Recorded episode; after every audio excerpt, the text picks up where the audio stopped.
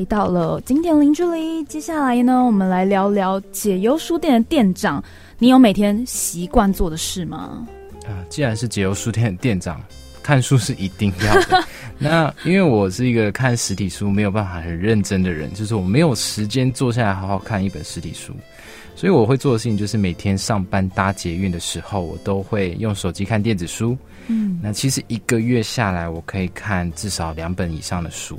那这样子一年的话，就可以看超过三十本，加上假日的话，这其实持续学习是我继续经营结构书店一个很重要的方式。那么最近有没有推荐什么书呢？我最近刚看完一本书，叫做《安静是一种超能力》，它是一本呃台湾人写书，然后他在讲内向者你要怎么样在职场上运用内向者的优势，因为大家都觉得说。我要当一个叱咤风云、很会讲话的外向者，我在我才可以在职场上生存。但其实很多内向的朋友，我觉得他们都很需要这本书。安静是一种超能力，因为内向也是一种职场的优势。那么你在读书的时候，你的你是专注读某一个领域的书，还是说你什么书都看？应该这样说，你到底要如何抉择你要读什么书？毕竟你知道，每一天一直都有新的书在生产。我觉得像像你刚刚分享一个状况，就是因为你每个阶段看的书会不一样。当你回顾过去的时候，你看到自己这个阶段看的书是什么，你其实可以回忆到我那个时候的当下，我自己是什么状态。嗯，所以天下唯一不变的事情是人都会变，所以你看的书不一定就是永远都是看同样的书籍。那我有一个经验很好笑，就是有一天我走在成品。然后在逛书的时候，我看到一个书柜上面写着成功学，因为大家知道说那个书会分类嘛。嗯，对。我就看到成功学这什么这一柜书好讨人厌哦，哪哪有什么成功学啊？然后我就略过它。然后我逛了半圈，然后再回到那个书柜前面，我想说看看这本这个书柜前面我这么讨厌的书柜前面有什么样的书好了。结果一看。哇，八成以上的书都是我看过的书，或者是我有兴趣想要去看的书，然后我就嗯摸摸鼻子，然后就站在那个柜前，然后翻了几本书这样。然后是有点尴尬，但嗯，我不会特别挑任何种类的书，就是我只要看到书封设计不错，或者是这个议题我最近需要，我就会把它存到我的手机里面，或者是存到我的博客来，或者是电子书的书单里面。然后有时间的话就会去看，但如果真的没有时间把这本书拿出来看，那就算了，反正你还有下一个阶段，下一个阶段就看别的书这样子。哎，你刚才说到一个阶段一阶段，就让我想到，其实有一些书，如果嗯，听众朋友你现在还没有看书的习惯，我觉得你可以选择一个是你想看的，然后再来是我觉得你可以先选择那个领域比较浅一点的书，因为有些书太深了，你要是一下子就看，然后你就会被吓到，然后你就就。就就放弃了看书的习惯。对，所以刚才讲到阶段时，我就哎突然想到这一个可以给大家做一点就是小小的指引。那么你休假的时候都做什么呢？还是继续看书吗？休假的时候，哎，你休假的时候还要继续看书吗？嗯，我是觉得大家休假的时候其实可以休息一下啦。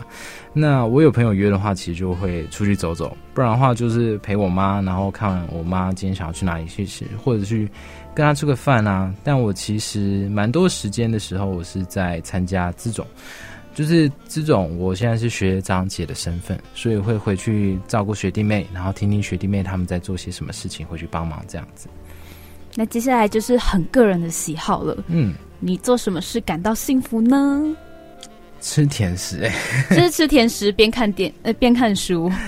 吃甜食 边看书，我是没有这样的经验，但。我因为我金牛座，嗯，那金牛座你也知道，只要饿肚子的时候就会生气，但吃到好吃的东西的时候就会很开心。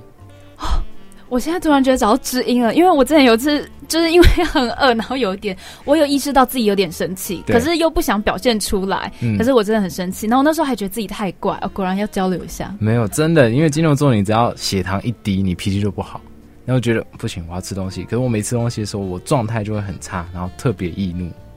那除了吃甜食以外，我觉得我画画的时候，我会觉得蛮快乐，因为我之前画那份《失去女孩》，嗯，那画那份图文的时候，其实我是完全沉浸在那个创作的当下，我画出一个很可爱的角色，我觉得很棒，这个我会喜欢，大家可能也会喜欢。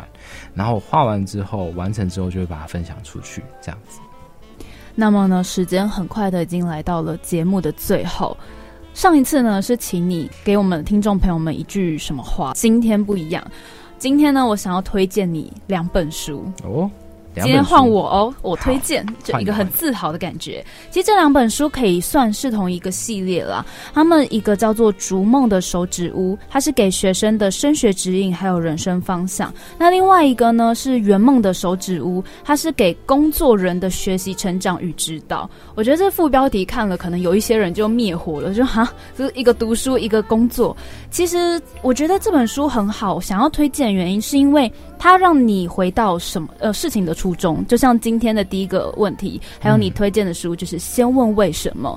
他就是说为什么要读书呢？那我们为什么非上大学不可？然后工作的话，就是我为什么要工作？是为了赚钱吗？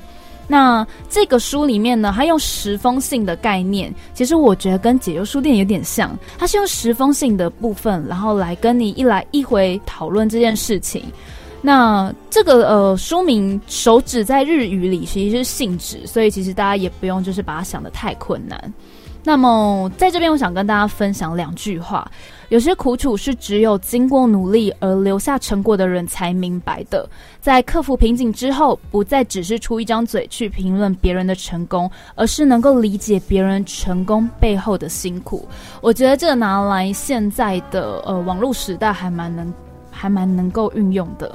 那另外一本呢，就是《圆梦的手指屋》，它里面说了一句，也是我觉得我们今天题目里有谈到的：人生中许多你认为没意义的事情，其实都隐含着重大意义。那么在这一段里，他还有提了一个概念，也分享给大家，就是即使一开始还没有具体的目标，只要认真做好眼前的每一件事情，慢慢的你就可以开展出你自己的路，然后影响。引领你走向美好的未来，那很多人都会是用这样的方式来成功。所以呢，最后就是推荐这两本书，也是我私藏的书籍。